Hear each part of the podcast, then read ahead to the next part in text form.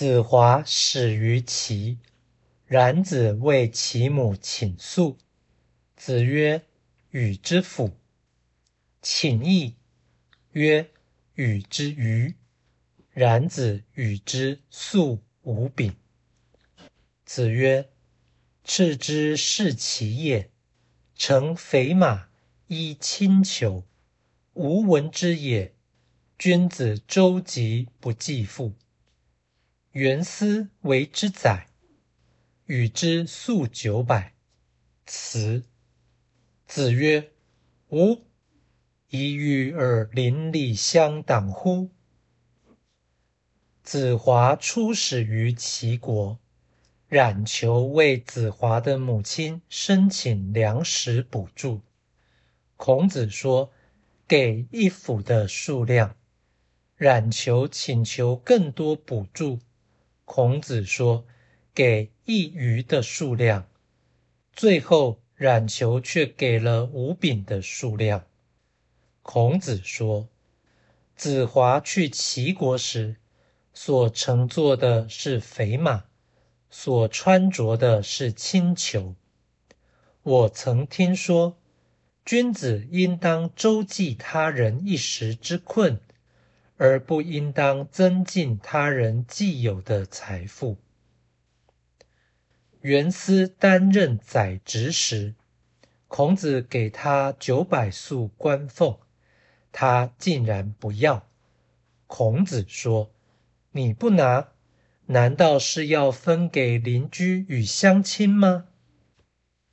道义阐释：府的数量不及鱼。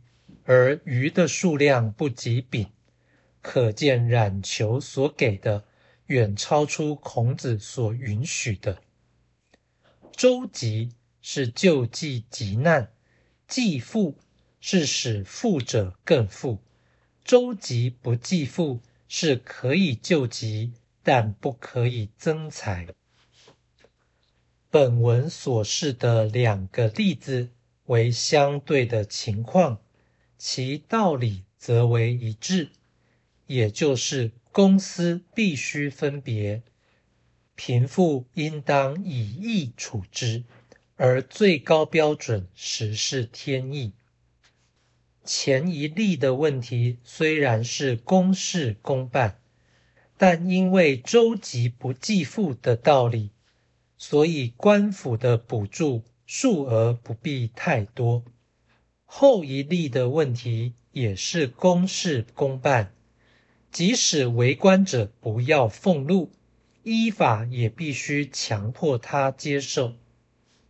真理之上犹有天意，人须认命，即是因此，不能以为道德是宇宙最高的原则。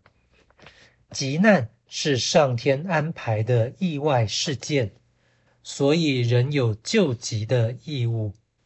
富裕是长久的经济优势，行道者没有理由助长其威。如此，若官方必须发放补助，也不应该锦上添花。另一方面，官俸是由制度所规定，而制度的形成是大势所趋。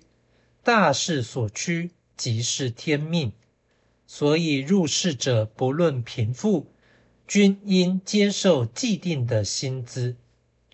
就算官员有心借此为善，也需先领俸禄，再加以利用，而不可直接放弃，以为有助于国家。